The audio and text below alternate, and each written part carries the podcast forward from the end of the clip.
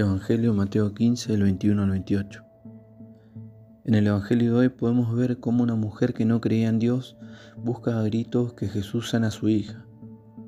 Primero Jesús no atiende a su llamado y cuando ella se postra ante él, Jesús accede a su petición. Podemos ver la lectura de dos puntos. Primero, de la mujer cananea, que era de un pueblo que no creía en Dios. Ella seguramente antes de llegar a Jesús había buscado diferentes soluciones para curar a su hija. Quizás había visitado algún brujo, un sabio, algún vidente y no tuvo resultado. Por eso es tan importante el mensaje para personas que no creen, porque a pesar de que Jesús en principio no la escuchó, cuando ella lo reconoció como Dios al arrodillarse ante Él y declarar que le creía, Jesús accedió a complacer su pedido porque vio su corazón en medio de su desesperación. Si no conoces a Dios y está pasando un mal momento familiar, personal, económico, del que sea, y no encontraste respuestas en ningún lado, te animo a que puedas buscar como esta señora Jesús, que Él seguro va a encontrar la respuesta y va a traer calma a eso que les pidas con un corazón sincero, en el estado en el que te encuentres, pero con un poquito de fe, aunque sea chiquitita. Jesús se vale de eso. Después, Jesús nos deja una enseñanza a los que creemos. La frase fue, no está bien tomar el pan de los hijos y tirárselos a los cachorros. Y la señora le respondió, los cachorros comen las migas que caen de la mesa. Y por eso Dios tiene tantas bendiciones para nosotros, sus hijos, y a veces no nos damos cuenta. Muchos cuando tenemos un plato de comida no agradecemos por eso, o cuando trae sanidad alguna enfermedad en casa cuando nos cuida de los peligros de la calle, cuando, no nos, cuando nos deja hacer cosas nuevas en nuestras casas. Muchas veces nos olvidamos que son bendiciones de Dios y muchos con mucho menos recursos son agradecidos por lo poco que tienen y las realidades que le toca pasar. Te invito a que todos los días le demos gracias a Dios por lo poco o por lo que, por lo que nos toca tener o pasar porque todo es gracia y bendición de Dios.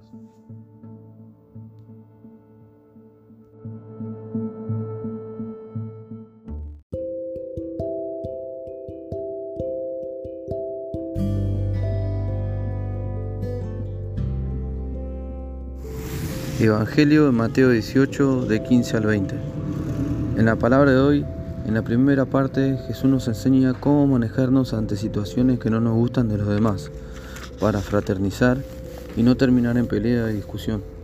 En estos momentos en que hay mucha gente con poca empatía, transmitiendo mucha maldad porque le sobra tiempo. Jesús nos hace saber cómo armarnos de paciencia que tanto nos cuesta.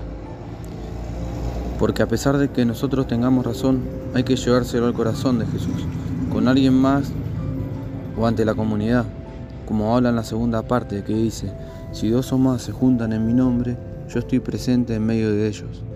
Por eso, en esas situaciones que nos cuestan, como por ejemplo cuando nos hacen mal a nosotros o a nuestra familia, que, que recurramos a alguien más para que juntos con Dios en el medio le entreguemos todo lo que podamos estar pasando, quizás odio, rencor, resentimiento a quien nos pudo hacer mal, para no quedar atado a eso y poder vivir en paz tratando de llegar al Padre, porque lo que atemos en la tierra quedará atado en el cielo, y lo que desatemos en la tierra quedará desatado en el cielo.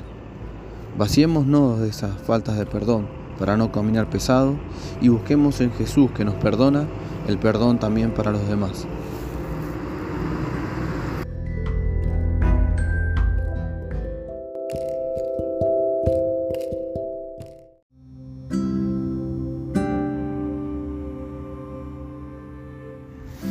Evangelio de Juan 1, del 45 al 51.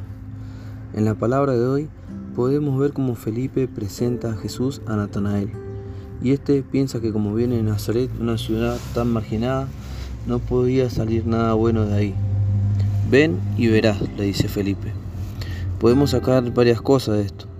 Primero Felipe da a conocer a Jesús de una forma muy linda y ante la, negativa y la burla de Natanael, no desespera y lo vuelve a invitar a conocer a Jesús.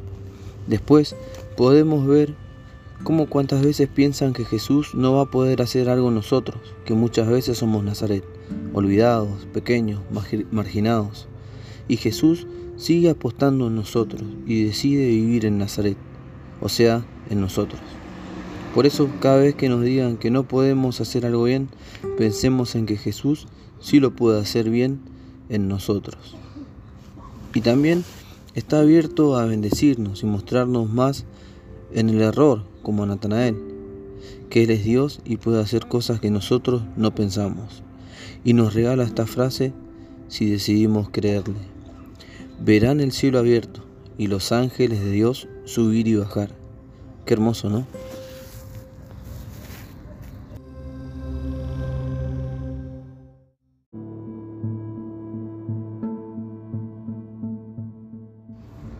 Evangelio de Mateo 23, del 23 al 26. En esta palabra, claramente Jesús estaba un poco molesto por las actitudes de los entonces escribas y fariseos, porque había cosas que no le gustaban. Y seguramente en estos tiempos también hay cosas que no le agradan mucho a Jesús. Pero no lo tomemos como un reto o algo que no tiene solución, porque seguramente Jesús a través de esto quiere abrirnos los ojos del alma para ver cómo estamos nosotros y si tenemos alguna actitud que no le agrada.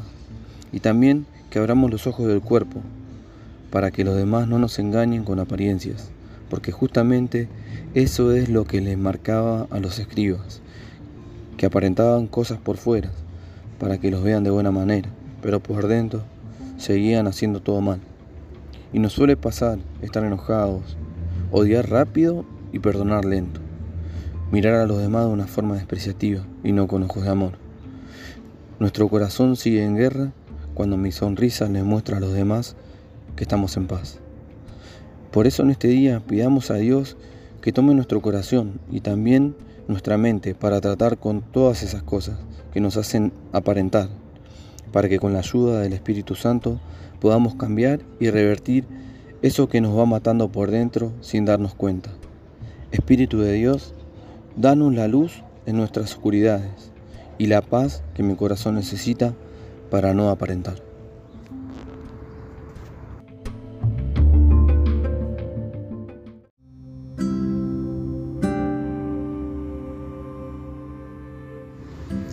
Evangelio de Mateo 23, del 27 al 32.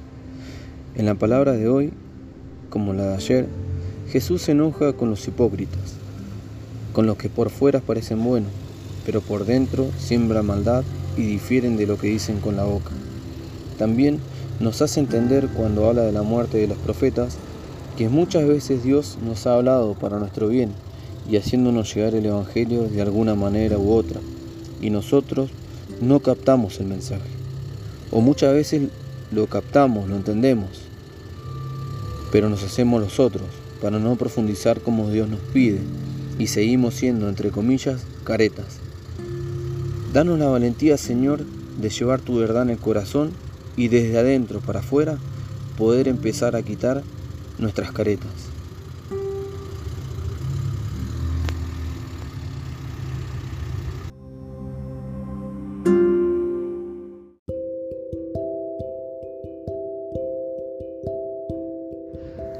Evangelio de Mateo 24, del 42 al 51.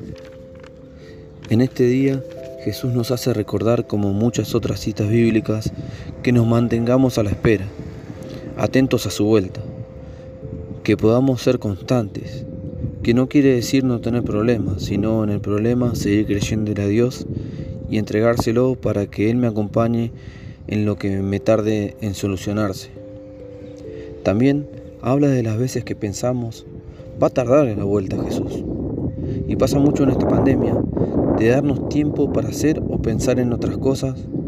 Como no podemos ir a la iglesia ni a la misa, pueden aparecer los llamados permitidos, que nos hacen mal. Y justamente a eso es lo que hace hincapié en esta palabra, que nos mantengamos fuertes y no caigamos o no retrocedamos. Que no nos hagamos un tiempito para mirar atrás que miremos para adelante y ofreciendo día a día nuestro transitar en este mundo a Jesús, sí, a ese Jesús que va a volver y que no sabemos el día ni la hora. Por eso, Pidámosle al Espíritu Santo la fortaleza para seguir de pie, para no caer y para no mirar para atrás.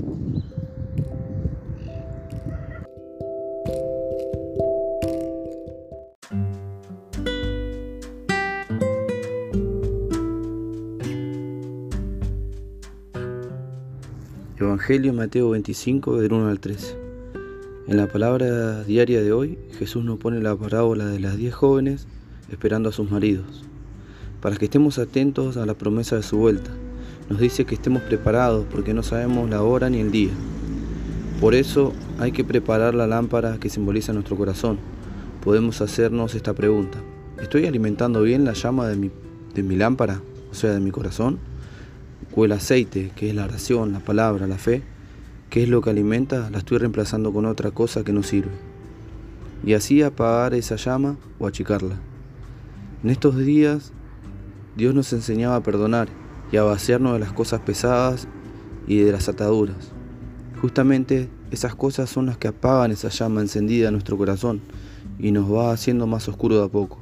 Hoy Dios quiere que el aprendizaje de estos días lo llevemos a cabo y, y estemos con el corazón encendido de esa llama esperando la vuelta de Jesús, que no sabemos cuándo es, pero sí cómo debemos esperarlo.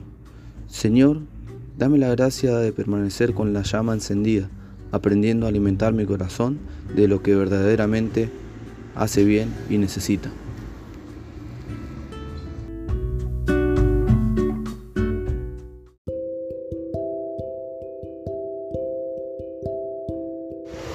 Evangelio de Mateo 25, del 14 al 30.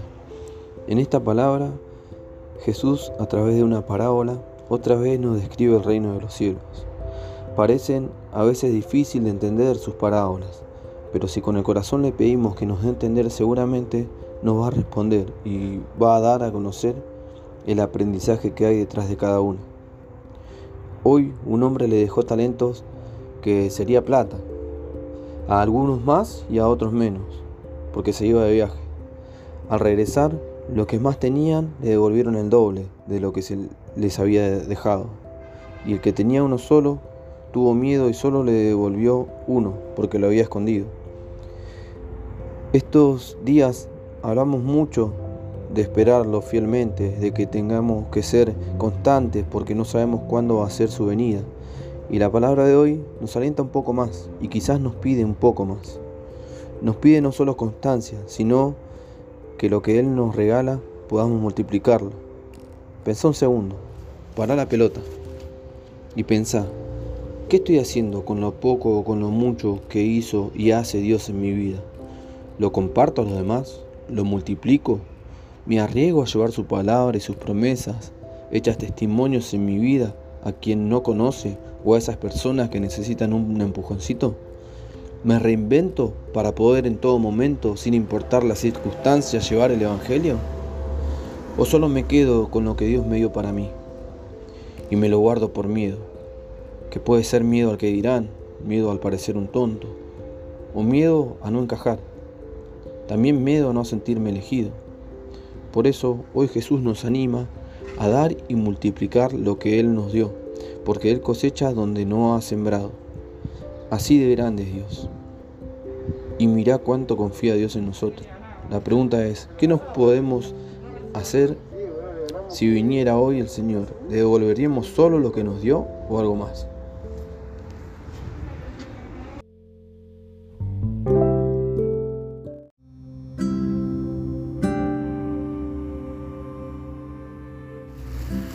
Palabra de hoy, Jesús va a Nazaret, donde había sido criado predicó entre ellos sin aceptación y lo terminaron sacando de la ciudad.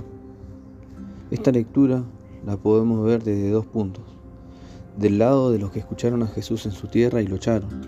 Ese es el primero, que podemos ver cuántas veces Dios se muestra como nuestro Señor anunciándonos la buena noticia y quedamos admirados y damos fe de los milagros que Él hizo y hace. Pero cuando nos toca pasar alguna necesidad, o mismo por la propia envidia que podemos tener de ver cómo actúan otros, le decimos a Jesús, ahora me toca a mí, ¿no, Señor? ¿Me vas a dar eso que te pedí? Yo que voy todas las semanas a misa y soy uno de los tuyos. Haz ese milagro en mi vida como lo haces con otro. Se lo pedimos como con obligación y no como petitorio nacido del corazón. Porque muchas veces no llegamos a entender cómo Jesús obra a su manera, con todos, sin importar la condición, y creemos que somos más importantes que otros. El segundo punto que podemos ver es desde nosotros, cuando llevamos la palabra a los nuestros, a nuestro grupo de amigos, a familiares, a nuestros compañeros de trabajo de estudios. Damos el mensaje que Jesús pone en nuestro corazón. Y ellos nos miran y nos dicen, qué lindo lo que haces, qué bueno que estés bien. Pero cuando murió tal o cual familiar, ¿dónde estaba Dios? O cuando estaba enfermo fulano, ¿no lo protegió? ¿Dónde están los milagros, de tu Dios? Pasa eso muchas veces, dentro de nuestra familia, hasta dentro de nuestra comunidad. Por eso, de esto último, podemos sacar algo muy bueno que hizo Jesús, que fue seguir su camino, no quedarse. Una vez que dio el mensaje, no se quedó pensando, ¿por qué me dicen esto? Sino que siguió haciendo milagros por muchos más lugares, llevando su palabra, caminando y sanando enfermos. Así que no desanimemos. Cuando nos quieran tirar abajo por llevar el mensaje de Dios, sigamos, que quizás no podamos hacerlo entre los nuestros. Pero hay más personas que necesitan escuchar lo que Dios puede hacer en mi vida, en la tuya.